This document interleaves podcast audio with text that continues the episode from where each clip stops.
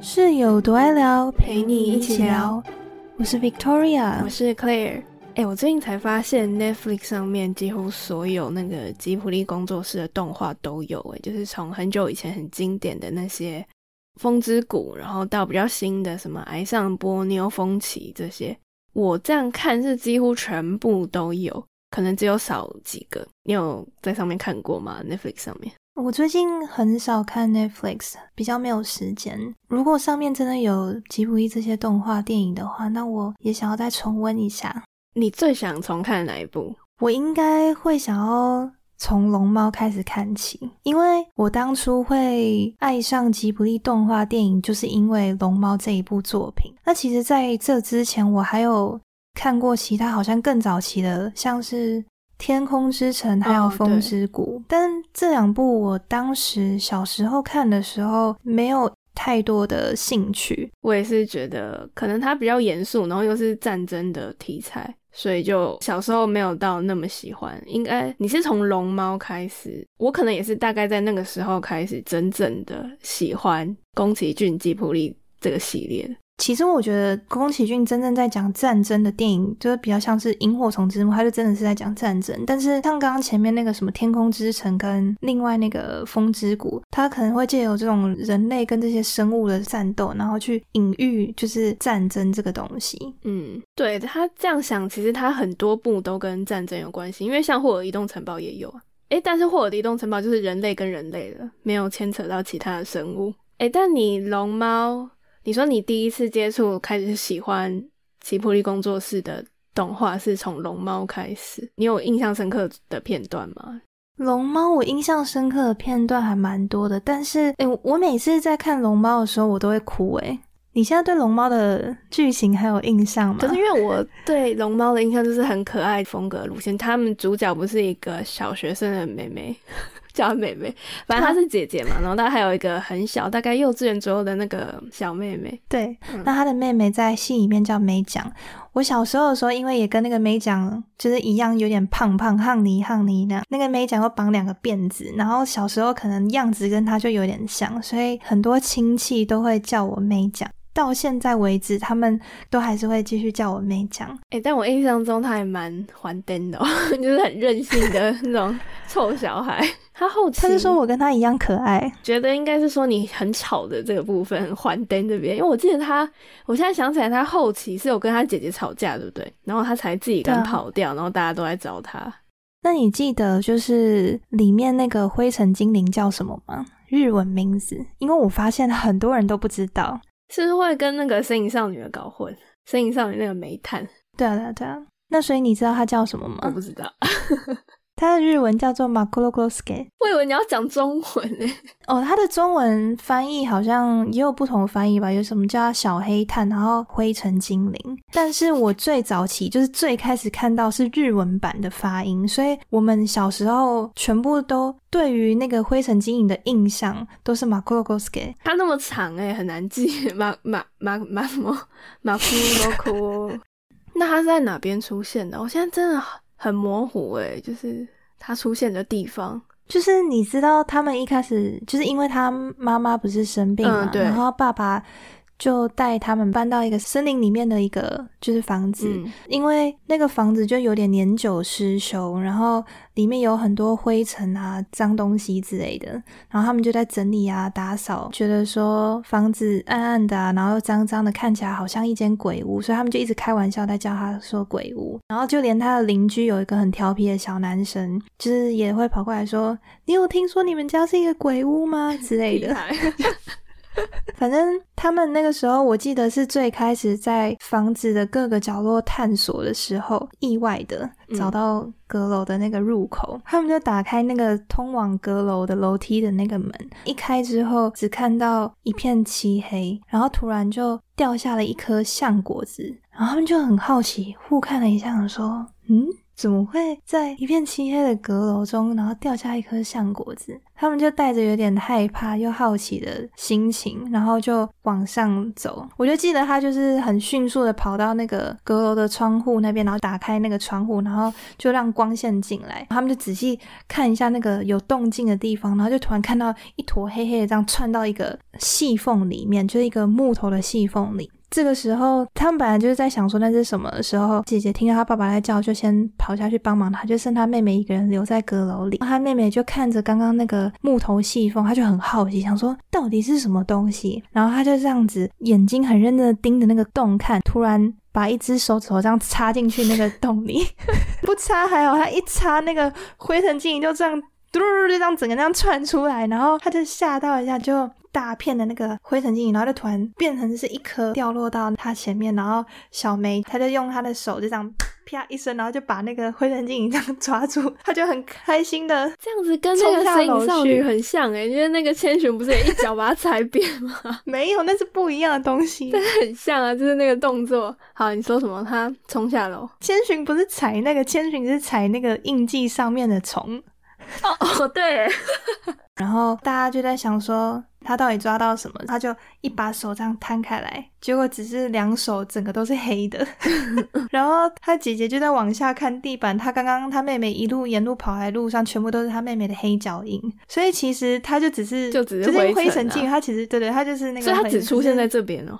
没有，他后面还是有陆续出现，可是他就他不太算是主角之，他就是会在他们的房子天花板可能哪个什么角落跑代表他们家真的很脏哎。然后他也有让我觉得很感动的地方，就是我每次看到那一段都会流眼泪。你是说那个吗？就是因为我记得感人的地方一定跟他妈有关嘛，因为他妈生病。但你哭的点在哪边？我记得就是他们在那个婆婆的农田，在那边跟她采那个玉米还是什么之类的时候，然后就突然爸爸打电话来，然后好像有消息这样，姐姐就接到爸爸那边的通知，就是妈妈可能要在延后出院，就是病情可能病情，对对对，病情有些不稳定这样子，然后就是没有办法准时的出院，然后回家陪他们，就是要在医院一阵子。嗯，后来。就是因为吵架的关系，然后我记得那个妹妹就抱着她那一根摘的玉米，她就想要好像去医院找她妈妈。可是小朋友怎么可能知道路？她一定也没想那么多，她只是觉得她要自己去找妈妈。因为她是趁她姐姐好像在休息，她就自己默默的离开。等她姐姐发现，哎，怎么找不到小梅，就开始很紧张，然后到处就是一直去找，怎么样都找不到。然后村民啊，她认识的所有身边的人也都很努力的，真的很积极的在帮忙她找她妹妹。我记得。那个时候是村民，好像就是在搜寻的过程中，在一个河边找到一个小女生的凉鞋，然后就有人赶快去通报那个她姐姐。她姐姐收到这个消息之后就很紧张，然后就赶快跑到河边去，捡到鞋子的人就拿着那双鞋子就。到他姐姐面前，然后就很紧张，身边其他所有的人也都很紧张，想说要听他从他口中说出这到底是不是小梅的鞋子。然后他姐姐因为刚跑到那边很累，就喘了很久之后，然后终于抬头开口说。这不是小梅的，全部人在当下都 松了一口气，然后就连我们在观看的人都哦也跟着松一口气，因为一开始真的很紧张，很怕完蛋，恐怖片。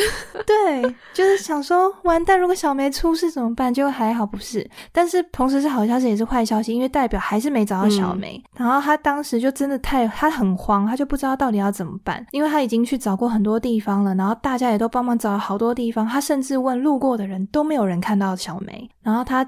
就在他真的不知所措，已经不知道还有什么其他方法的时候，他就突然想到龙猫，然后他就跑去哦，讲到这边我突然想哭诶，有没有这么夸张？因为我每次讲到这里的时候，我都会想到就是那个龙猫帮他，然后就觉得哦，好感人。哦，所以你感动的点是在这边哦，其实跟妈妈没有关系。就是整体啊，然后反正他就跑去找龙猫，然后就在龙猫面前就边哭着跟他说他的妹妹不见了，他很希望可以找到他的妹妹，就问龙猫说可不可以拜托你帮我找到我的妹妹好不好？然后龙猫就看到他那边哭，就对他露出了一个微笑，然后就带着他就跑到好像一个高处，然后龙猫就呼唤那个猫公车过来，猫公车头上的那个目的地的招牌就显示说找小梅。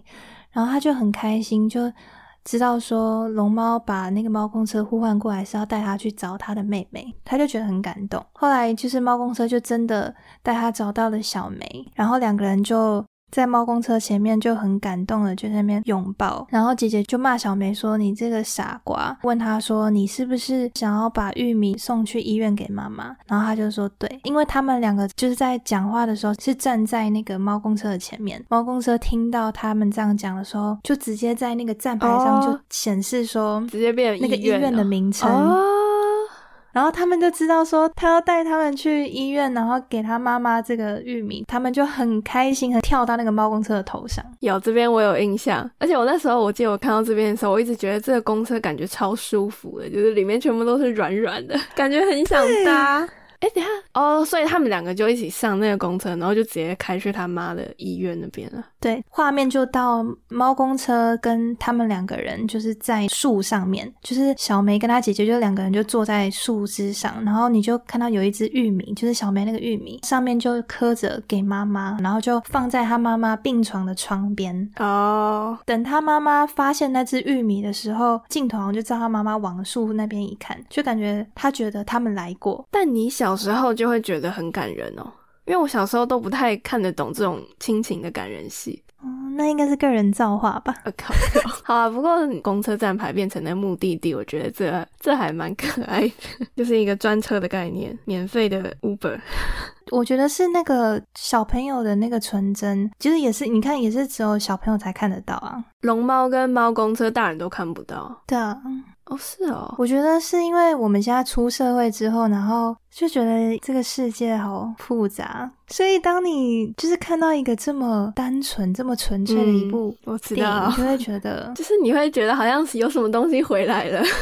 对啊，确实，就是你出社会之后，你很厌世的时候，你再回去看这些吉普力的动画，就会会找回以前的那种感动。应该说也不是以前的，我觉得反而你长大之后看一样的剧情是完全不一样的感觉。像我啦，我小时候不会有的感动，自己现在看就会觉得还蛮感人的。那代表你有进步，太小，对吧？你会吧？就是长大之后看以前一样的，不管是卡通还是这种动画，其实看了会有不一样的感觉。而且老实说，不只是这些卡通动画，很多电影就是你再看一次的时候。也会有不一样的感觉，或甚至你会注意到更多你可能第一次看的时候你没有注意到的东西。就是好电影都通常都是这样，我觉得吉普力的通常都有这种特质，就是让你不同的年龄阶段看就有不同的感觉。而且如果真的深入去了解的话，电影里面有隐藏很多细节，嗯，都是有很多的不同的寓意跟意涵。我记得好像《神隐少女》。隐藏的那个寓意很多，我觉得《千寻》这部真的蛮蛮厉害，是小时候单纯会觉得很新奇，就是它里面有什么无脸男这些没看过的东西。那你长大之后，你了解有一些寓意，然后再去看他所有的这些故事，会觉得他这个真的编的很厉害，就是你每个年龄阶段都可以看出不一样的作品的感觉，超猛的。所以其实对我来说，我自己虽然觉得最经典的有三部，就是《摄影少女》。或移动城堡跟魔法公主，但是我自己会觉得，如果我要推荐一个从来没有看过吉普力的人，我应该还是会推《神隐少女》。如果是我的话，虽然我自己刚刚有说我会爱上吉普力动画原因是因为龙猫那一部作品，但是因为对我而言，我也没有最喜欢的一部，因为它很多真的都太经典，我都太喜欢了。不过因为你刚听到你说，如果今天要介绍一个从来没看过吉卜力的人。看一部吉卜力的动画，我觉得是我的话，我也一样会推荐《身影少女》，因为这一部真的是经典作，也是他所有动画电影里面票房最高的。而且我发现很多人不知道，《神影少女》是第一部，也是唯一一部荣获奥斯卡最佳动画电影奖的哦。我知道他有得奖，但我不知道是唯一一部。而且他不止获得这个奖项，他还有荣获很多其他的奖。这部电影有太多细节，就是有各种不同的寓意，所以很值得细细品尝。对。那你对这部片里面有哪些角色啊，还是片段是你印象蛮深刻的吗？这样说的话，我现在最难忘的就是我第一次在电影院看这一部的时候，我是被吓到哭出来。就是它不是有三颗头在那个汤婆婆那个房间，有三颗头在那边跳跳跳，然后堆起来，然后它其实那三颗头长得蛮丑的，我就觉得废耶，那脑那好可怕啊！我现在想也觉得很废啊。我以为你是很怕无脸男，因为我表妹小时候不敢看《身影少女》的原因，是因为她超怕无脸男，她觉得他超可怕，所以我以为你是要说你很怕无脸男。我应该也有怕无脸男，可是好像是那三颗头先出现的，是吗？我有点忘记，但我真的印象深刻，我在那边大哭，然后我家人都傻眼。我自己觉得很丢脸的，那边有什么好哭的？而且是嚎啕大哭，我记得好像整个电影院都在侧目。他们应该很后悔带你进去电影院。我是觉得里面有太多太多让我印象很深刻的片段。像是从一开始那个他去见汤婆婆要找工作的时候，那个汤婆婆把他那个名字用手这样抓起来，那那个名字直接从纸飘到他的手里面，然后他只只剩下一个签一个字留在那个纸上，所以他就说从今以后你就叫小千了。然后很多人都把他名字夺走，对，就跟他签约这样。反正汤婆婆就是他会夺走人家的名字，然后你忘记你自己的名字，你就没有办法回家。哦。哇，好好沉重哦！突然，哎，小时候真的完全不会懂这个哎，而且我常常会在生活中一些事情都会让我联想到动画里面的一些场景，像我记得前几天我去。山上就是跟朋友去爬山的时候，下山的时候就是它是那个阶梯，然后超级陡，陡到一个不行，然后我就完全就把自己想象很像是千寻，你你有印象吗？他要去找锅炉爷爷，就是白龙要去找锅炉爷爷的时候，哦，我知道他从那个整个墙壁那边这样冲下去，他就是因为要下那个很陡楼梯，可是那个楼梯超级陡，就很很不好走，然后他就很紧张嘛，他就这样。慢慢慢慢这样走，突然那个好像其中就是一阶，不知道是被踩坏还是什么，然后他就整个这样嘟嘟嘟这样冲，他就整个冲下去，然后撞到墙壁。然后我当时在走那个很陡阶梯的时候，我就在想象说，我自己等下会不会跟那个小千一样，就是直接滑下去？你知道，如果你发生这种事，你你可能就没有跟他一样继续跑了，你就是直接送医，不会像动画里这么美好。因为我应该会撞树，因为真的那周遭超多大树干，而且对啊，动画里面撞了也没怎么样，我撞了可能就挂了。对啊，然后锅炉爷爷就是一开始觉得他很凶，可是后来就觉得。他就是很亲切，然后也很照顾小倩的爷爷。你记得他不是小倩睡在那那个地板上，然后他姑姑爷爷还拿那个地毯帮他盖被子。对对对对。其实我觉得，因为以前小时候看的时候，是不是都会觉得那那个坏一点的婆婆是叫汤婆婆嘛？反正都都会觉得那个是一个坏人。可是你长大后看，其实你会觉得这整部没有谁真的是坏人，就是自己大家立场不同，然后各取所自己的目标，对自己目标不同而已。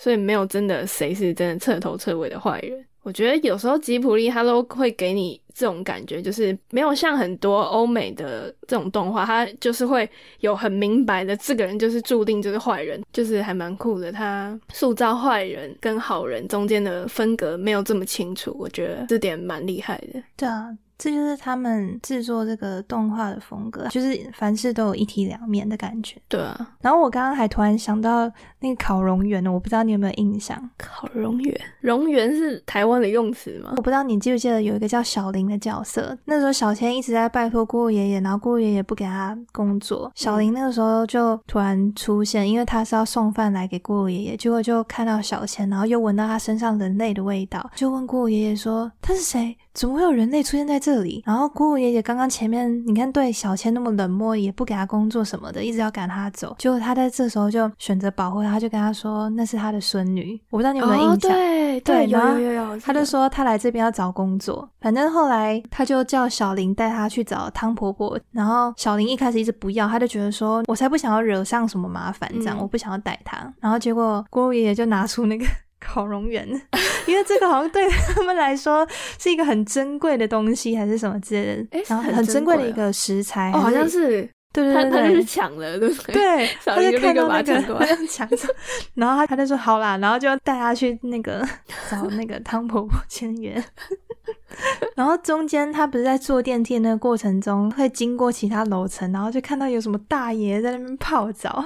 哦，对对，印象。然后里面的人都长超怪，可是又很酷，那真的很酷哎。对啊，就是小时候看到那边就会觉得哇，还有这种的。然后就开始对吉卜力从此都印象深刻。有一个很大只，那个胖胖长得像白萝卜，那个走进来，对，我哎，我刚才就想到他，都不知道他很可爱。他进去之后还不关电梯门，然后那个电梯门是要有一个把手往下拉，他才关起来。他一进来就卡在那边，又不关门，然后小千还从他后面这样很艰难的伸出他的手，这样去拉那个杆子，然后电梯门才关起来往上走。然后我还有印象，就是常常被拿来做梗图的白龙带小千去找他变成猪的爸爸妈妈，然后小千就趴在猪圈的那个栏杆上，然后就对他的爸妈喊说。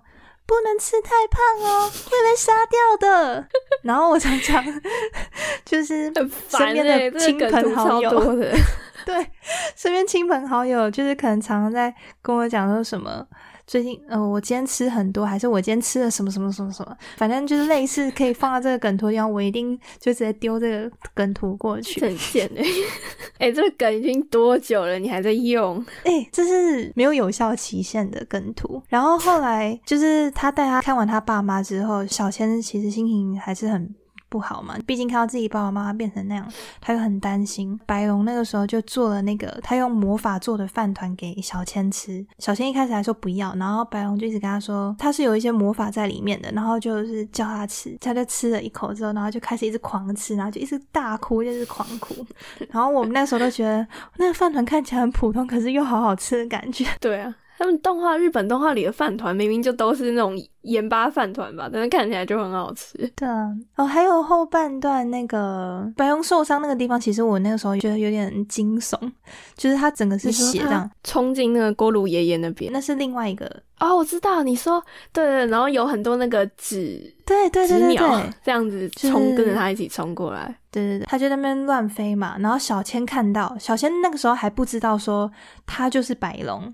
他只是看到是一条龙，当时是他自己认为，就他认为说他应该就是白龙，所以他就去叫他，他指引他，因为他觉得白龙那个时候已经好像迷失方向，白龙就可能听到他呼喊，就直接往他这个方向上冲过来，反正那个地方超可怕，然后他一爆冲过来，他直接整个合适的那个门直接整个被他撞坏，然后他就整个满口是血，然后一直狂滴那个血，然后就往外冲，小千就看到他往汤婆婆房间过去，反正他就要去。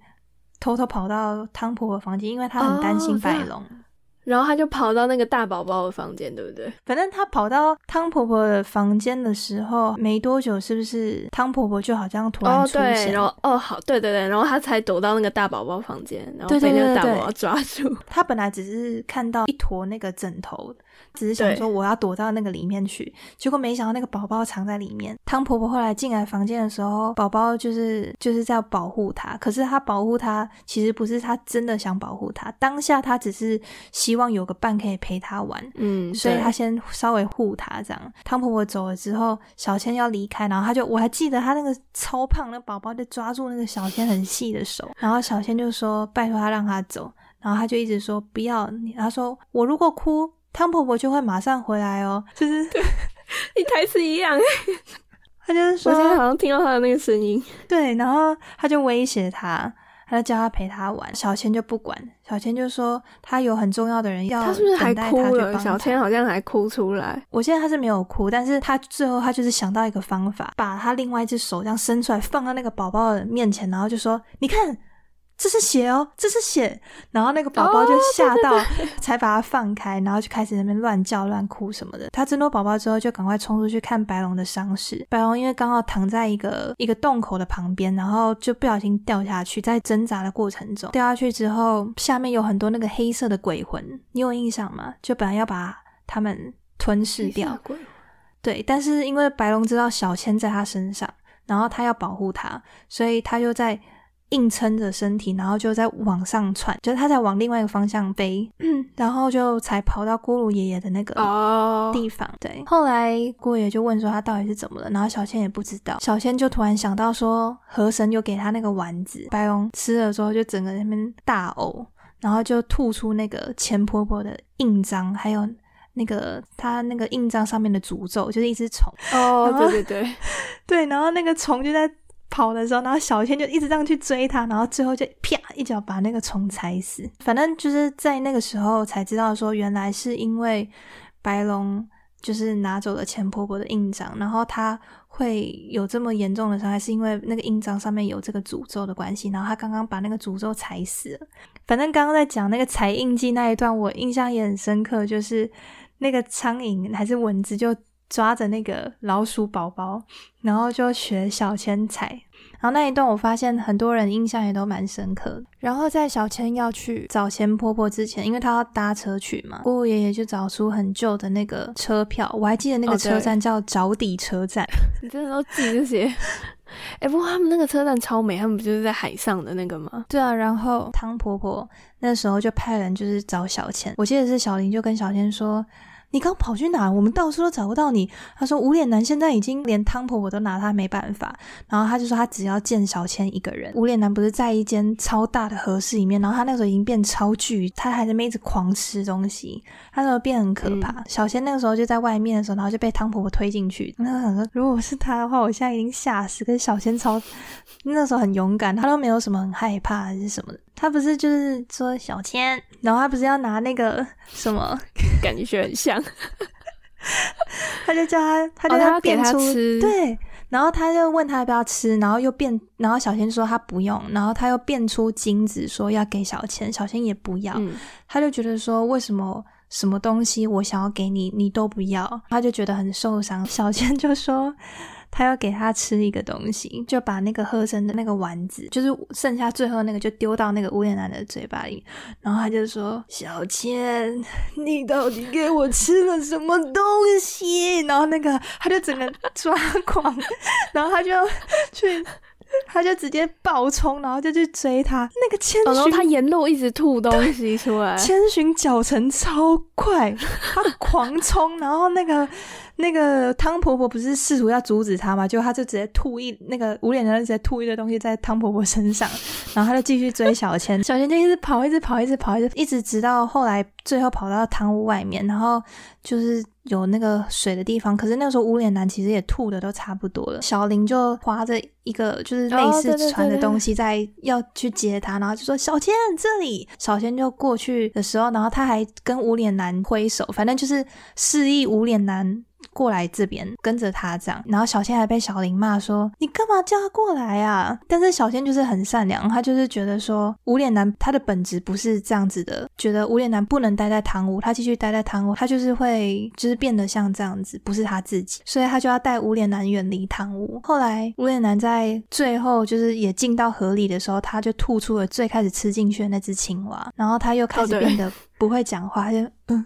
嗯，他最后又变成只是这样。反正，在小千要上车之前，那个车长就跟他收票，然后他就检完票之后，那个车长就比了他的后面，就一直在示意说他后面那个人有没有要跟着他一起。然后小千回头才看到无脸男在他后面，小千就点头，就说他也跟他一起这样。他们就一起去找那个钱婆婆，然后在钱婆婆那边超级温馨的，钱婆婆还做了法事。他就送给他，然后很漂亮，然后小千就立刻把它绑在他的头发上。反正我就记得他们在很开心在吃东西聊天的气氛下，没多久白龙来了，小千就把门打开，然后白龙就已经恢复是没有受伤的，很漂亮的一条龙，然后就出现在门口。小千就看到他没事了，就很开心，立刻冲上去抱他，就说你没事，太好了之类的。后来他回到汤屋那边，然后汤婆婆就让他猜说，就是那些猪里面哪些是他的爸妈，他猜中的话。他就可以离开，跟他爸妈一起。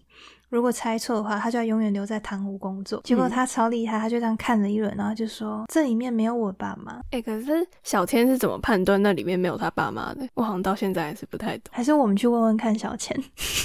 考呀，大家应该对《身影少女》还有一段我们刚刚前面没有讲到，可是绝对大家印象都会非常深刻，就是河神的那个片段。有啊，这。